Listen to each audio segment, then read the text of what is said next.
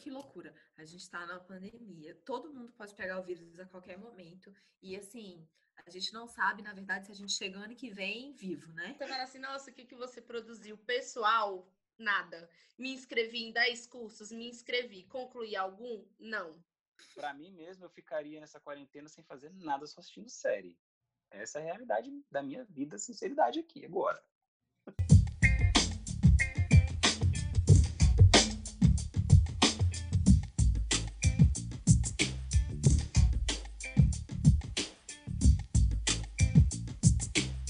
Este é o podcast Duas em Um, o seu programa de pautas inúteis, importantes e polêmicas. Aqui vamos falar de tudo, inclusive de coisas que não vão mudar o seu dia, mas que vale a pena ouvir e opinar. E aí, tá preparado? Vamos começar nos apresentando. O que, que vocês fazem da vida? O que, que vocês estão fazendo? Falei um pouco de vocês. Oh. Eu não gosto de falar de mim, não. Meu nome é Daniele, pode me chamar de Dani, eu tô aí na vida. É isso. Simples e, e, é isso. É isso. Eu sou o Ebert, é, tô aí na vida também, trabalho, estudo, sou analista financeiro. Estou aqui neste momento para discursar sobre qualquer assunto que vier na pauta. Ótimo, é isso aí. Sou Patrícia, sou jornalista, trabalho com, neste momento, com marketing digital, produção de conteúdo para a internet. E agora, mais uma vez, Daniele convidou a gente, deu essa ideia aqui para a gente produzir mais conteúdo para a internet, porque tem pouco conteúdo, né, que a gente está consumindo. Eu só quero dizer então... que eu não chamei para produzir conteúdo na internet, eu chamei para fazer loucura e as pessoas acharam que podcast era loucura. Foi isso. Dani, então, é isso. Mais uma loucura que a gente está fazendo. Exatamente. Então, vamos lá. É, a gente vai falar sobre home office porque estamos todos nesta função, nesta quarentena. Gente, graças a Deus ninguém parou de trabalhar, tá todo mundo com seus, com seus empregos. Hum. Então, vamos falar aí cada um um pouco o que está achando dessa nova vida, desse novo hum. ofício. Eu confesso que não estou gostando muito, tenho trabalhado dez vezes mais, mas podem começar falando, depois eu dou a minha opinião aí. É, bom, vamos lá. É, grupo privilegiado, todo mundo trabalha, veja só, nós fazemos parte dos milhares de desempregados do país. Não é mesmo? Isso é muito bom para gente, né? No caso, para os desempregados, não.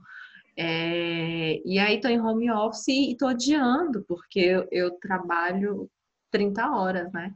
E aí agora eu estou trabalhando tipo manhã, tarde e noite. Disponibilidade total. E aí eu estou detestando isso, cara, porque aí eu deixo de ter uma organização é, em que eu possa privilegiar em alguns momentos da minha vida para ficar o tempo todo disponível na hora que o celular toca, né? Na hora que, que chega. E aí isso me causa alguma angústia, assim. Então, não tô curtindo, não. É, eu diria que esse home office é o home office do, do nosso caso, do proletariado. Então, a gente que é da periferia, trabalhando em home office, tem vários desafios. É, eu estou gostando. Eu sei que a gente tem a ideia do trabalhar muito mais do que estivesse na empresa, né? Porque você tem aquela coisa protocolar de entrar, bater seu dedo, almoçar, depois voltar. Eu estou criando essa rotina de entrar às 9 horas e sair às 18 horas. E, eventualmente meu celular vai tocar depois, desse período. Mas eu trago de benefício a ideia de você estar em casa. Eu estou em casa, 10 horas eu vou ali na minha cozinha, pego o meu lanche e volto. Então, crio, de fato, uma rotina. As empresas, claro, estão observando esse processo, né? Pelo menos a empresa da qual eu trabalho já começou a fazer pesquisa do que, que a gente está achando desse negócio de trabalhar em casa. Ainda é meio solto, mas assim a gente tem a, a gente sabe que isso virá com é, uma supervisão de produtividade. Quanto que você produz nesse período que você está em casa? Então acaba que isso vai criar uma vigilância um pouco maior no futuro e eu acho que prezados que que é o futuro, vai ser isso, eles vão acabar encaixando isso na nossa rotina de trabalho a gente não vai ter como fugir disso. É, eu tô muito, eu tô muito igual a Dani, assim. Primeiro, porque na minha primeira mudança, assim, já mudaram meu horário. Eu já trabalhava, eu, eu trabalhava até 10 horas da noite, né? Quando a gente estava no nosso horário normal, no nosso, na nossa rotina normal. E aí, assim que a gente veio para o home office, já mudaram para as 11. Então, tipo, eu tô entrando mais tarde, eu tô é, entrando mais tarde e saindo mais tarde. Acaba que eu invado a madrugada trabalhando. E aí eu não sei o quão isso é bom. E esses dias eu tava lendo um post de. Não conheço a pessoa, eu vi no LinkedIn. E aí ele falava que home office não é isso bem o que a gente está vivendo, que a gente foi imposto, né? Home office, muitas pessoas estão acostumadas que é uma escolha, é um cronograma que as pessoas fazem da vida, né? Poxa, eu vou trabalhar de tal hora a tal hora e tal hora eu vou parar porque eu vou fazer minhas outras coisas da vida. E não tá sendo assim, muitas pessoas não estão agindo dessa forma. Muitas pessoas estão ali à disposição, igual a Dani falou, à disposição da empresa o tempo inteiro. Eu acho que realmente é o futuro, talvez, talvez seja, eu acho que as, muitas empresas vão se adequar a isso, mas aí eu acho que vai ter que entrar numa gestão, vai ter que se adequar à gestão de pessoas, vai ter que ser uma coisa aí muito bem elaborada, porque senão muita gente vai dar uma surtada. Tem uma coisa que, que o Ebert até tocou aí no assunto, que é essa vigilância sobre o trabalho, né? Então, geralmente, o patrão, ele acha que o trabalhador não está trabalhando. Ele sempre acha isso. Ele acha isso quando você está lá dentro da empresa. E você estando na sua casa, ele acha que está deitado. Assim, o tempo todo, né? E, e aí eu acho que essa vigilância e essa cobrança aumenta como se a gente tivesse de folga, sabe assim? Uhum. E eu não sei o quanto isso é bom, sabe? E eu acho que talvez a gente caminhe aí por, por, por questões complicadas nessas relações de trabalho por conta disso, né? Às vezes, sei lá, sua internet cai, seu chefe vai entender que sua internet caiu? Ou ele é, vai ficar achando que você tá, sabe? É bem Não, a gente, que, a gente vai ter que entrar em outro ponto. A legislação, ela já existe, se não me falha a memória, que em algumas situações a empresa tem que fornecer a internet, fornecer o celular, mas óbvio, né, queridos? Algumas empresas não fornecem. A gente está usando a nossa internet, a nossa energia, o nosso é... celular, o nosso WhatsApp pessoal virou corporativo e o negócio vai criando uma proporção e vai dizer não pro patrão, vai dizer que você não vai fazer isso, que vai, você vai ver o que vai acontecer. É. Ainda vai mais você momento, negociar né? com o patrão, né? Ainda mais nesse momento de pandemia. Quem vai dizer não, não, não é mesmo? Somos não. mais de 15 milhões de desempregados, queridos. É muita gente, né? É, sim. A gente... E a gente e conhece, né? A gente conhece sim. quem está desempregado, a gente sabe, sabe, tem o vizinho, tem o amigo, tem não sei o quê. Só que a gente é privilegiado de estar trabalhando, mas a gente sabe muito bem quem é que está com a corda no pescoço aí, tendo que sujeitar agora, voltar a trabalhar, pegar busão para o shopping funcionar. Shopping funcionando lindo, né? Mas aí quem pega o busão para chegar lá para trabalhar? Complicado. Fato. Agora, é. mudando só um pouco de assunto, e o que, que vocês produziram nessa quarentena? Aprendeu a falar francês, Dani? Vai tomar no cu. A gente vai poder falar palavrão aqui. Claro. Aqui a gente faz tudo, Dani.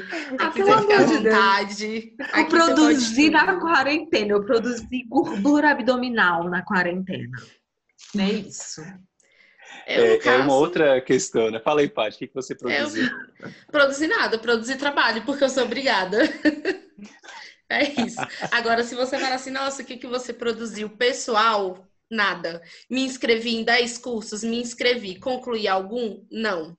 Eu Mas porque eu entrei na onda. Eu entrei na onda da pandemia, de que a gente tinha que ser produtivo, de que a gente tinha que fazer curso e aproveitar o momento. Mas eu não concluí nada. Aproveitar o momento. Gente, aproveitar o momento da pandemia. O que, que é aproveitar Não o é? momento da pandemia?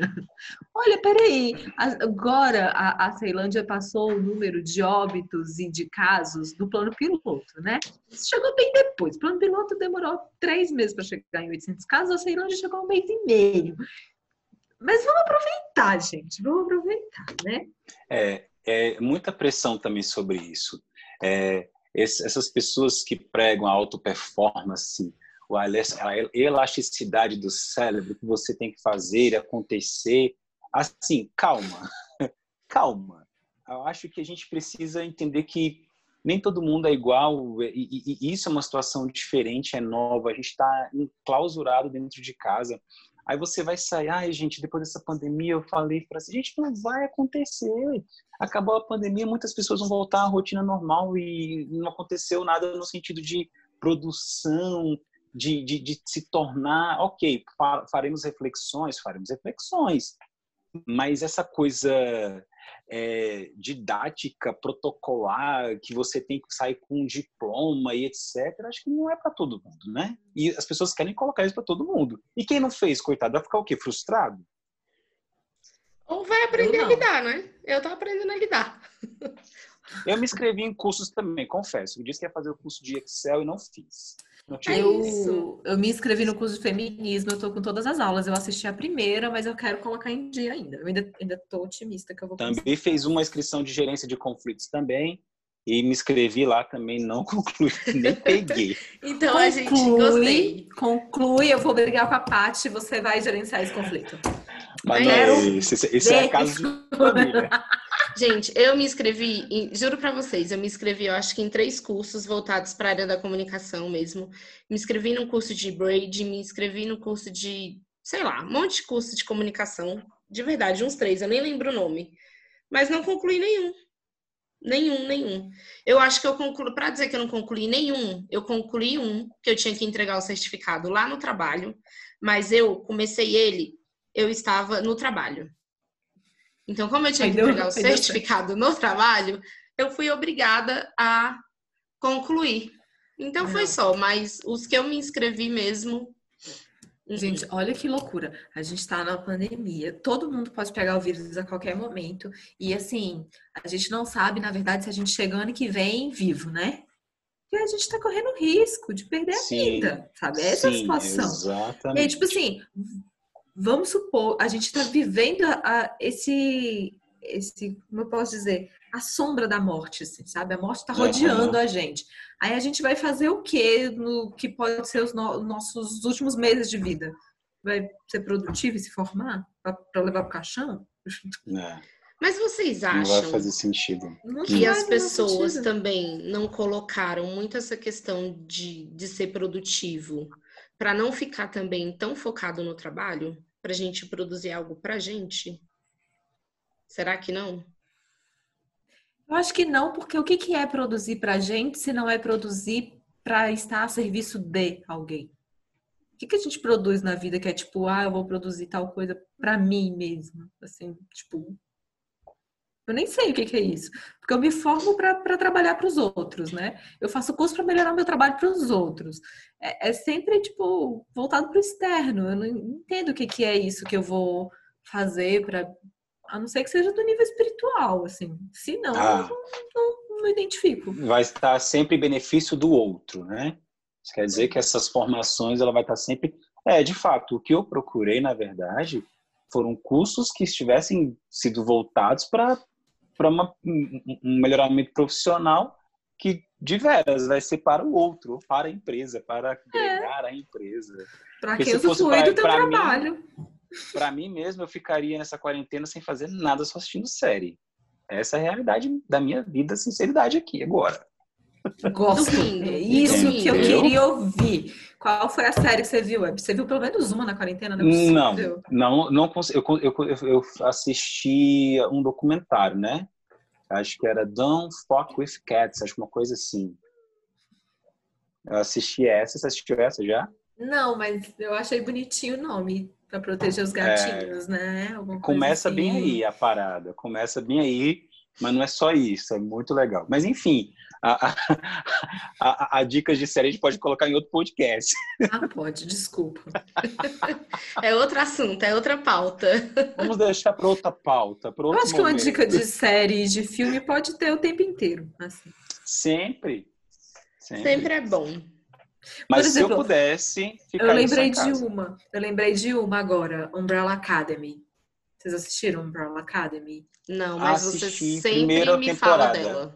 Eu, é, é, eu achei, eu achei divertidíssimo. E aí, assim, mil coisas acontecendo na série e em algum momento a expectativa era de que o mundo ia acabar, a humanidade ia acabar. que é mais ou menos esse cenário de pandemia, né? Tipo, a qualquer momento sua vida pode acabar. Não é o mundo, mas muitas pessoas. E aí não, eles ficaram correndo em busca de salvar o mundo. Todo, toda série, todo filme que tem uma, uma questão mundial, as pessoas se viram para salvar, né? Todo mundo se mobiliza em prol de salvar, de voltar à normalidade, de proteger vidas. Então, assim, eu acho que é isso que a gente devia estar tá tentando fazer também, né? E esse é o roteiro uhum. que a gente uhum. conhece. Tipo, peraí, o mundo tá, tá. Bilhões de pessoas podem morrer e eu vou me aprimorar, eu vou falar inglês, é isso. É bestíssima uhum. inglês, eu sei. Não, mas o inglês ele já não foi pessoal. A crítica não foi pessoal, Ebert. Ele já era. Foi só porque pandemia. veio. ele foi, o inglês ele veio antes da pandemia, na verdade, né? E eu, te, eu continuo tendo aulas, inclusive, de 1h30 às 17h30. Todo sábado eu sento essa minha bunda nessa cadeira e fico aqui participando do yes, no, I don't understand it, teacher, repeat, please. E fico aqui nessa focado, minha. Focado, focado. Totalmente. Foco, gente. Você tem foco no trabalho?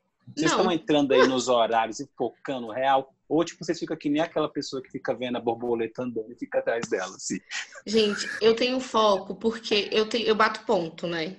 A empresa que eu trabalho, eles colocaram o ponto eletrônico pra gente depois de algumas semanas. Então, eu entro, bato ponto, saio pro intervalo, bato ponto, volto, bato ponto, acabou o horário, bato ponto.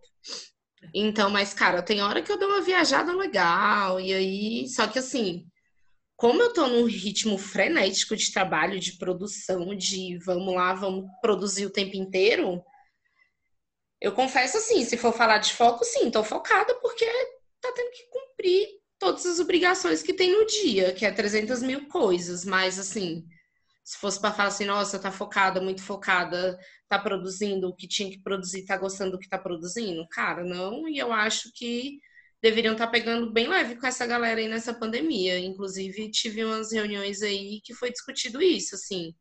Eu acho que a gente precisa diminuir o ritmo, porque tá tudo muito estranho, tá tudo muito, é tudo muito novo, é tudo muito diferente, é tudo muito estranho. Então, cara, vamos pegar leve. E assim, eu, e eu tô vendo também a hora da gente voltar, né? E eu não sei o, o tanto que isso vai ser bom. É. Porque aqui em Brasília as coisas já estão que voltando. Vai ser? Já, já. É, no, no, no, ramo que eu trabalho é educacional, então educacional vai ser um dos últimos a voltar. Último. É, eu também, então... do educacional. É, eu acho que todos nós incluímos aqui, Somos entramos nessa, nessa linha de educação. É. Acaba, mas assim, engraçado, eu tô, eu tô numa frequência boa de trabalho, assim. Eu, eu, eu não sou uma pessoa excepcional, é, totalmente, originalmente focada. Eu não sou. Eu crio mecanismos para focar. Mas, assim, isso não veio junto comigo, não. Isso não é intrínseco de jeito nenhum. Eu fui criando essa, essa possibilidade de focar ali. Obviamente que eu tiro ali uns 10, 15 minutinhos para poder, né, a cabeça dar, não dar aquela pirada, respirar e volto. Hoje mesmo foi o dia que eu mais foquei na minha vida. Fiquei lá, gente, eu só saio daqui hoje quando terminar essa parada. E dito e feito, só saio quando então, eu terminei. Eu vejo que aqui, por exemplo, quando eu estava na empresa, eu tinha meu momento do café. Apesar de eu não beber café, eu tinha um momento de eu levantar da minha mesa e falar, cara, vou até a Copa pegar um chá chamar o meu coleguinha para ir comigo beber um café. E aqui não. Tem hora que eu falo, meu Deus, deu 5 horas da tarde, eu não fui no banheiro. Cara, isso é. É, isso é, é um cruel, pouco velho. meio surreal, é assim. É, eu não deixo isso acontecer comigo, não. Eu vou lá mesmo, eu vou no banheiro. Conversa aqui com.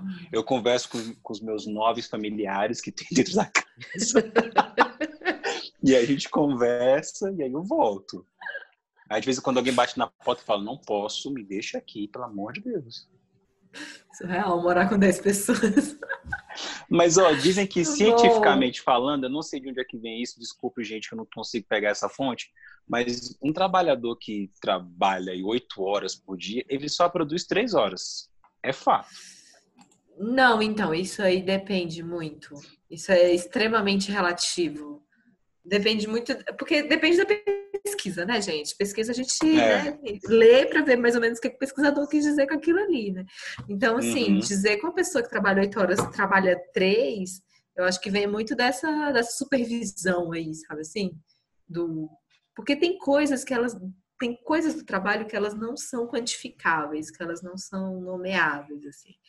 Por exemplo, boa parte do meu trabalho muitas vezes é atender, é acolher, tá fazendo coisas que às vezes não, não tá assim registrado que eu fiz, como se eu tivesse incluído um dado num sistema, sabe? É, uhum. Então, assim, estar em função do trabalho já é trabalhar. Então, hum. então sei lá, eu, eu, desconfio assim desse discurso. Você eu acho ele perigoso. Eu discordo Boa. porque eu acho ele Vocês perigoso. São... Ele, ele tende a ir para um outro lado, assim. Né? Vocês são chefes? Vocês gerenciam pessoas? Eu não. Eu gerencio pessoas. Como que você lida com isso? Assim, se uma pessoa, por exemplo, ela não bateu a meta do dia, não bateu a meta do mês, e aí você lida bem com essa, com essa questão dela? Você entende esse lado? Ou você. É, é, eu, assim, eu tento muito perguntar o que está acontecendo, né? A gente olha os gráficos de produtividade diárias assim e a gente pergunta: o que aconteceu hoje? Por exemplo, ainda mais nesse home office, né? Aí, ó, pô, hoje deu um problema aqui, a internet caiu, às vezes a, a luz caiu e vai ser super compreensível. Mas, assim, acaba que no outro dia, aquela coisa, né? A meta é essa. Você tem que tentar dobrar essa meta porque você não compensou no dia anterior, por diversos fatores. Ou a meta até o final do mês. Então a gente tem que bater essa meta até o final do mês. Foi o que aconteceu hoje. Eu fiquei até eu conseguir bater essa meta do mês. Fiquei uma semana fazendo a parada assim, para o um negócio poder caminhar e a gente conseguir bater essa meta. Mas assim, eu tento ouvir muito o que, que o colaborador diz para a gente poder chegar num caminho de não gerar esse impacto de, olha, fulano não está produzindo. Obviamente, tem há situações em que a gente vê que o funcionário está desmotivado, aí já é outra vertente que a gente vai analisando que, graças a Deus, onde eu trabalho, o pessoal é bem compreensivo em relação a isso. É porque assim, aí é minha visão, eu tenho a visão de funcionário, né? Eu não tenho a visão de gestor. Porque assim, caras, eu tô, a gente está num momento totalmente novo e se o funcionário não está produzindo, eu ia falar, cara, tá tudo bem, tá tu, tudo ok, entendeu? Tá tudo ótimo. Mas me explica o porquê para eu tentar te ajudar. Para a gente se adequar. Tem que ter ferramentas. Exato. Tem que ter ferramentas. Você não pode chegar e falar assim, ah, por que não está produzindo e tá tudo certo, vamos, vamos te mandar embora. Não. Existem ferramentas que a gente precisa utilizar, que tem à nossa disposição, para a gente fazer, nem que seja um, um, uma avaliação 360, é, e aí você vai trazendo os mecanismos para você poder quantificar e, e verificar o que, que é que está rolando ali, que não está prosseguindo, que aquela pessoa não está indo de encontro com o que é preciso. Eu acho que algumas empresas que têm capital humano, isso pode ajudar muito. É por isso que o capital humano ele existe, né? Pra... Tem empresa que está cagando pro capital humano, quer descer a linha mesmo, né? Não, manda embora, chama outro aí que produz mais que é aquela cabeça meio anos 60 que ainda fica ainda aqui nas empresas? Hum. Então, eu acho que tem a ver com a visão de mundo que a pessoa tem, né? Cara, geralmente todo, todo mundo produz, todo mundo trabalha, sabe? Todo mundo se dedica, às vezes em maior ou menor grau, às vezes, enfim, em situações na vida, né? E a forma de cobrar, eu acho que é muito dependente da visão de mundo que a pessoa tem. Tem gente que tem essa visão de que chegou em algum lugar na vida, que precisa, sabe, assim, botar rédea nos outros, sabe? Como se todo mundo fosse cavalo, enfim.